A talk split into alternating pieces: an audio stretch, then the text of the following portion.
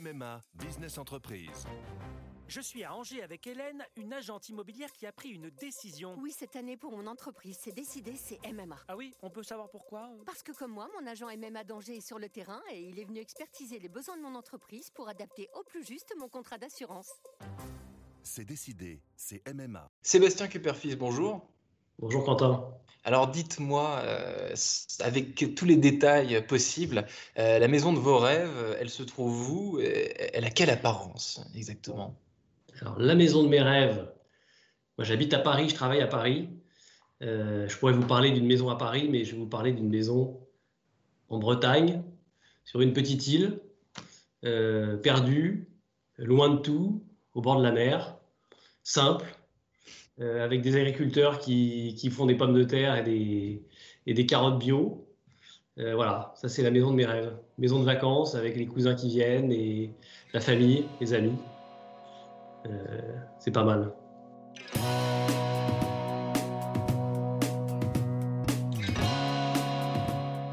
Bonjour à tous et bienvenue au Talk Décideur du Figaro en visio, évidemment, euh, toujours avec aujourd'hui sur mon écran et sur le vôtre Sébastien Cuperfis, euh, PDG de Juno Immobilier, réseau immobilier parisien et proche banlieue, même si la Bretagne vous gagne apparemment Sébastien Cuperfis.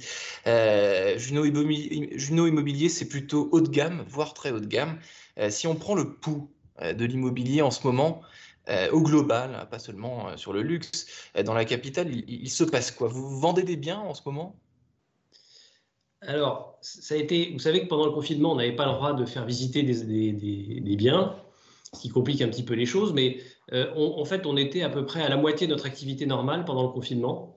ce qui est relativement élevé. Et c'est dû au fait aussi que les processus immobiliers sont un peu longs. Donc toutes les choses qui se sont passées avant se sont concrétisées après. Mmh. Donc oui, il y a de l'activité.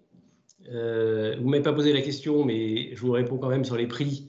Euh, nous, on ne voit pas de baisse de prix pour l'instant euh, en immobilier à Paris. voilà. Et donc, l'activité est assez forte et les, visites recommencent samedi. Et je pense qu'on va voir si ça se passe comme au premier confinement, mais on pourrait avoir un, un redémarrage dynamique. Sur les prix, on en reparlera tout à l'heure, euh, Sébastien Cuperfis, mais sur l'immobilier de luxe, euh, la clientèle étrangère, euh, c'est important pour vous. Est-ce que c'est un peu plus compliqué en ce moment par, définition? Est-ce que vous avez vu votre clientèle se franciser pendant cette crise sanitaire, des intérêts davantage franco-français plutôt que les intérêts habituels de la, population étrangère? Alors, écoutez, ça peut paraître bizarre, mais nous, euh, on, a été, euh, mené à bien deux transactions euh, sur des montants qui sont entre, entre 20 et 50 millions d'euros. et une partie des acquéreurs sont des Français. Et donc oui, ça s'est francisé. Il y a une partie des Français qui, qui ont des grands moyens et qui considèrent que l'immobilier de luxe à Paris, c'est un, placement extrêmement sécur compte tenu des incertitudes qu'on peut voir partout dans le monde. Et on a encore quelques clients étrangers, mais c'est sûr que le, pipe, évidemment, s'est réduit, euh, notamment chinois, euh, qui, qui s'intéressent au marché parisien. Hmm. On dit que, les Français, euh, Sébastien Cuperfi, sont euh, plus que jamais, donc on, vient d'introduire le sujet, euh, ont besoin de nature, d'arbres, ont besoin de, respirer. À Paris, avoir un balcon, une terrasse ou mieux encore un jardin, c'était déjà des, critères essentiels, donc il n'y a rien de nouveau finalement sur les besoins, sur les envies. Un balcon, une terrasse, ça coûtait déjà cher, ça, continuera à coûter cher. Ben, je crois que oui, ça s'est accentué. Euh, clairement, il y a un mouvement euh, d'arbitrage de, certains Parisiens qui ont envie de partir euh, au vert, à côté de Paris ou, d'ailleurs plus loin, parce qu'on a, des gens qui, partent en province ou même à l'étranger. Après, ça a toujours été une tendance existante, elle est, normale, elle est naturelle, et, ça fait des années que le fait d'avoir une vue dégagée avec un balcon, avec une terrasse ou d'avoir un jardin a un impact majeur sur les prix. Ça n'a pas changé, ça s'accentue. Euh, euh, voilà. Et puis Paris est en, train, en transformation. Euh, c'est un petit peu aujourd'hui un petit peu compliqué à Paris, mais une transformation vers moins de voitures, vers moins de bruit, qui, je pense, en feront dans les années qui viennent une ville encore plus agréable. Justement, on évoque en, ce moment des grands désirs, on, en parle là aussi depuis tout à l'heure, euh, des grands désirs de campagne. Les médias y consacrent des unes, il y a des témoignages de gens qui quittent euh, les métropoles du jour au lendemain. Euh, vous ne craignez pas, vous, que Paris se vide du jour au lendemain Paris ne va pas être désert le, mois prochain, Sébastien Cuperfils. Bah, vous savez ce qu'on dit, Paris est le désert français. Euh, la France a cette euh, caractéristique d'être un pays très centralisé, avec, euh, contrairement à l'Allemagne qui a plusieurs centres, la France, pour tout un tas de raisons historiques, c'est vraiment Paris et, le reste de la France. donc non, il y a un équilibrage qui se fait et, à la limite c'est sain. voilà, il y a un, peu moins de tension peut-être à Paris et encore une fois c'est une bonne chose. Et mmh. puis il y a des tendances qui sont en ce moment mais qui vont probablement pas durer. Euh, des gens qui vont revenir. Puis il y a aussi une question de bassin d'emploi. Euh, même si le télétravail euh, va permettre un certain nombre d'adaptations, il va falloir que les gens qui sont partis trouvent aussi des activités dans les endroits où ils sont. Parce que certains partent, on vient de le dire, et, d'autres vont arriver. Est-ce qu'on peut déjà estimer une, tendance, un chiffre, quelque chose euh, qui est attiré par Paris aujourd'hui, qui est attiré par, l'immobilier parisien et l'Île-de-France Non mais, quand vous parlez, c'est marrant parce que bah, souvent, euh, on se rend plus compte de la chance qu'on a. Euh, et quand vous parlez à des étrangers de Paris, c'est là que vous vous rendez compte à quel point on a une chance extraordinaire. Alors Paris a des défauts, comme toutes les villes, et a cumulé un certain nombre de handicaps ces dernières années. mais Paris est une ville extraordinaire. Euh, avec, euh, avec des cafés à chaque coin de rue, avec des commerces partout, avec une architecture euh, haussmanienne sublime et, et, vraiment très étendue sur toute une partie du, territoire parisien. donc Paris a, d'énormes qualités qui, je pense, ne peuvent pas changer. Et puis elle a cette caractéristique de ne pas pouvoir être construite. Hmm. C'est une bonne chose. Mmh, Paris restera Paris, hein, c'est ce qu'on disait à une certaine époque, on le dit plus, plus, vraiment euh, en ce moment. Euh, Sébastien Cuperfils, vous avez fondé Juno en 2006. À l'époque, les prix, évidemment, n'étaient pas les mêmes. Euh, les quartiers tendance n'étaient pas les mêmes non plus.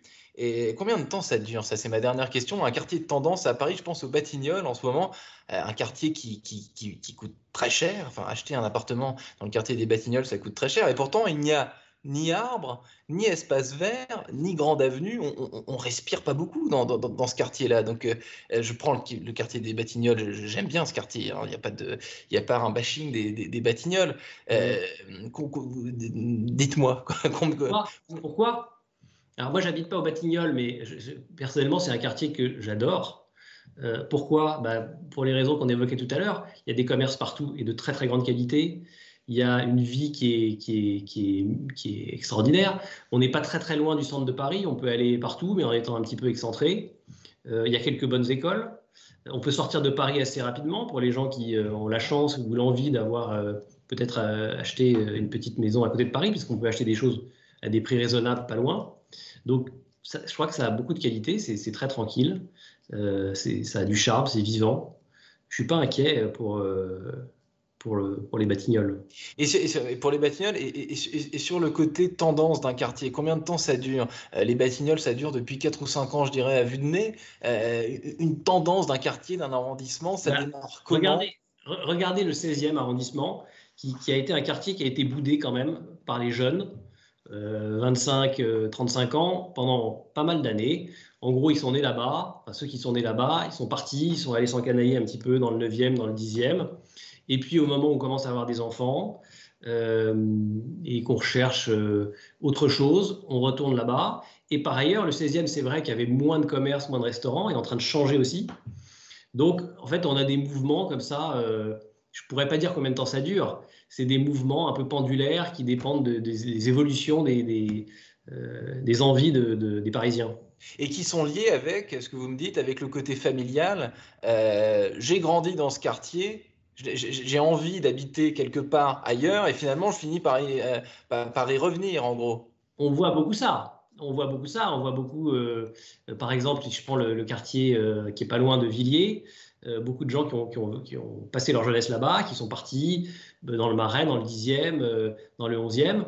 et qui, quelques années après, reviennent parce que bah, finalement, les parents sont là, les grands-parents sont là. Il y, a une attache à ces quartiers de jeunesse. Donc, c'est vraiment, c'est ce que vous dites, c'est une oscillation. ça va, ça vient. Ce qui est vrai, c'est que le 16e, par exemple, alors, il y a des quartiers qui sont grandi dans le 16e, Sébastien Cuper-Fils. Pardon? Vous avez grandi dans le 16e arrondissement Moi, j'ai grandi dans le 18e. Et j'habite dans le 18e et, euh, et, je suis, enfin, on est six générations de Montmartre 3, plus exactement, parce qu'à l'intérieur du 18e, euh, il y a des quartiers. Et non, non, moi, je suis dans le 18e. Merci en tout cas d'avoir répondu euh, à mes questions pour le talk décideur du Figaro. Je vous souhaite une excellente fin de journée et si Jean Castex le veut, à bientôt en présentiel. Merci Quentin.